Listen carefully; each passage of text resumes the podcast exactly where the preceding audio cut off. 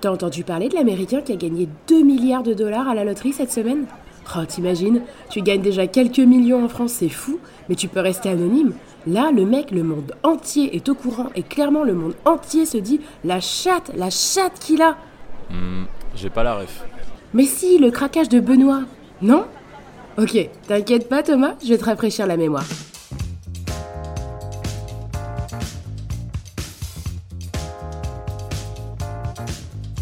La chatte, la chatte qu'il a, la chatte C'est le 2 juin 2019 sur le cours Suzanne Langlaine que Benoît Paire, tennisman français 29e mondial à l'époque, affrontait le joueur japonais Nishikori en huitième de finale du tournoi de Roland Garros.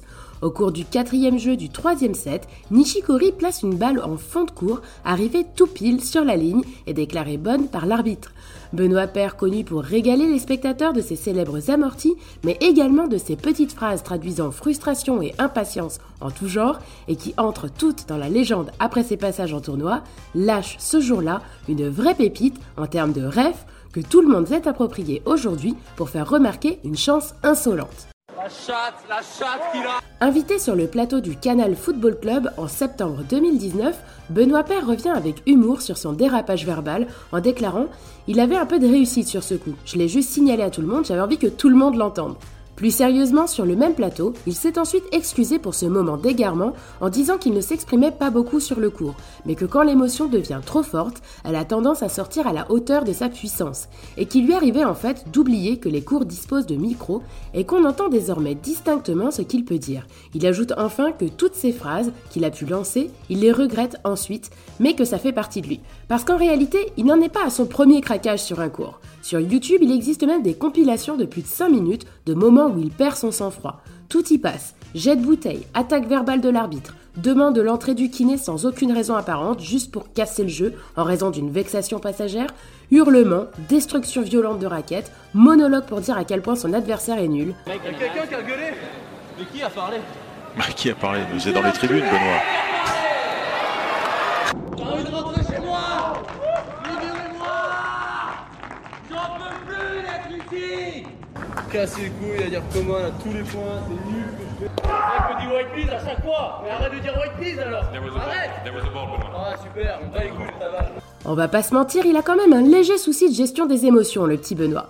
Quelques mois après Roland Garros, la même année, Benoît Paire sort au deuxième tour de l'US Open et refuse de serrer la main de son adversaire à la fin du match.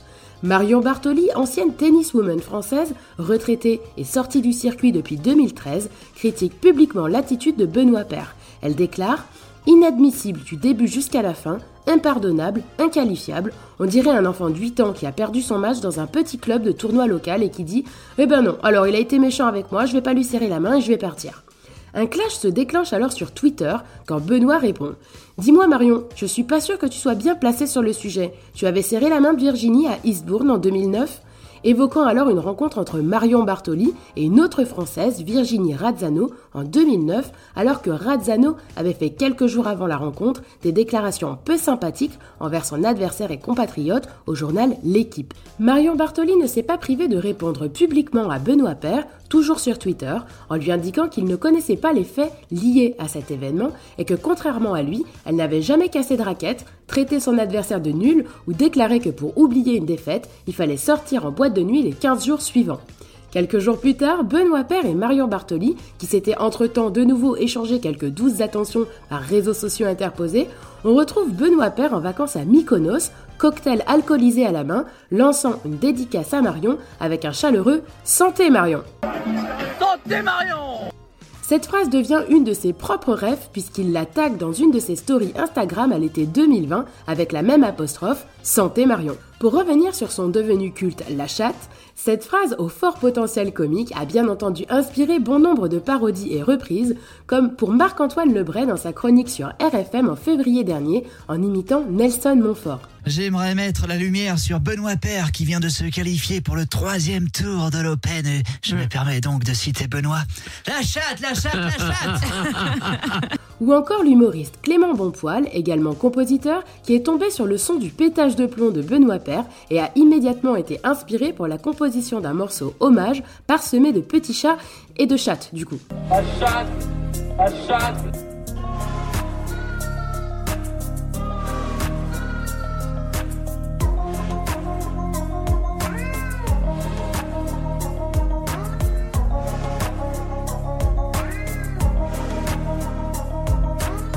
D'ailleurs, mon petit doigt m'a dit que Clément promet à l'heure actuelle toujours un grec à celui qui remontera ce son jusqu'à Benoît. N'hésitez surtout pas à lui partager l'épisode. En dehors du côté drôle du champ lexical s'apparentant souvent à une crise de tourette des colères de Benoît Père, il est tout de même important de rappeler que suite à l'épreuve du Covid et de ses nombreuses crises incontrôlées, il déclarait dans une interview aux médias bruts être suivi par des psys pour comprendre son mal-être lorsqu'il rentre sur le cours, ses colères, ses angoisses et ses fluctuations de motivation. Le travail est long et les progressions peuvent varier puisqu'il a malheureusement rechuté lors du tournoi du Japon le 8 novembre 2022 dernier en hurlant sur le cours. Va te faire enculer! Par une pute! Va te faire enculer, putain de ta mère la pute! Ta mère la pute La santé mentale dans le sport est de plus en plus mise en lumière ces dernières années afin que les athlètes souvent soumis à des pressions très importantes et une exposition médiatique parfois angoissante et démesurée apprennent à mieux gérer leurs émotions. C'est pourquoi certains sportifs n'hésitent plus à dire stop, quel que soit le niveau auquel ils évoluent, afin de ne plus flirter avec leurs limites mentales. C'est le cas de la joueuse de tennis Naomi Osaka, qui s'est retirée de la compétition Roland Garros en 2021 pour en fait se retirer un certain temps des cours et se recentrer.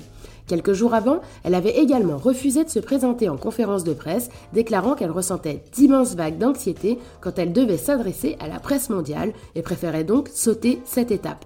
En gymnastique, c'est l'américaine Simone Biles qui mettait la santé mentale au premier plan des JO Tokyo 2021 en abandonnant plusieurs épreuves, souffrant trop de la pression et du stress accumulés avec le temps, et ce, bien avant les Jeux Olympiques. Elle a préféré se retirer car elle savait que si elle forçait, elle allait finir par se blesser et voir son corps lâcher définitivement. On retiendra enfin de tout ça que désormais le sujet existe et déculpabilisera tous les prochains sportifs de haut niveau traversant la même épreuve et sachant que c'est ok d'appuyer sur pause. Et voilà, c'est de là que vient cette jolie expression féline. Ah oui, ça me revient maintenant, j'ai la ref. C'est ça, maintenant tu l'as. Merci à tous d'avoir écouté cet épisode de J'ai pas la ref. Utilisez votre meilleur coup droit pour envoyer cet épisode à toutes les oreilles qui n'auraient pas la ref. Et n'oubliez pas d'utiliser l'emoji petit chat ou petit chat dans le commentaire que vous laisserez à l'émission sur Apple Podcast et sur le compte Instagram de J'ai pas la ref. On se retrouve très vite pour une nouvelle ref. Bisous bisous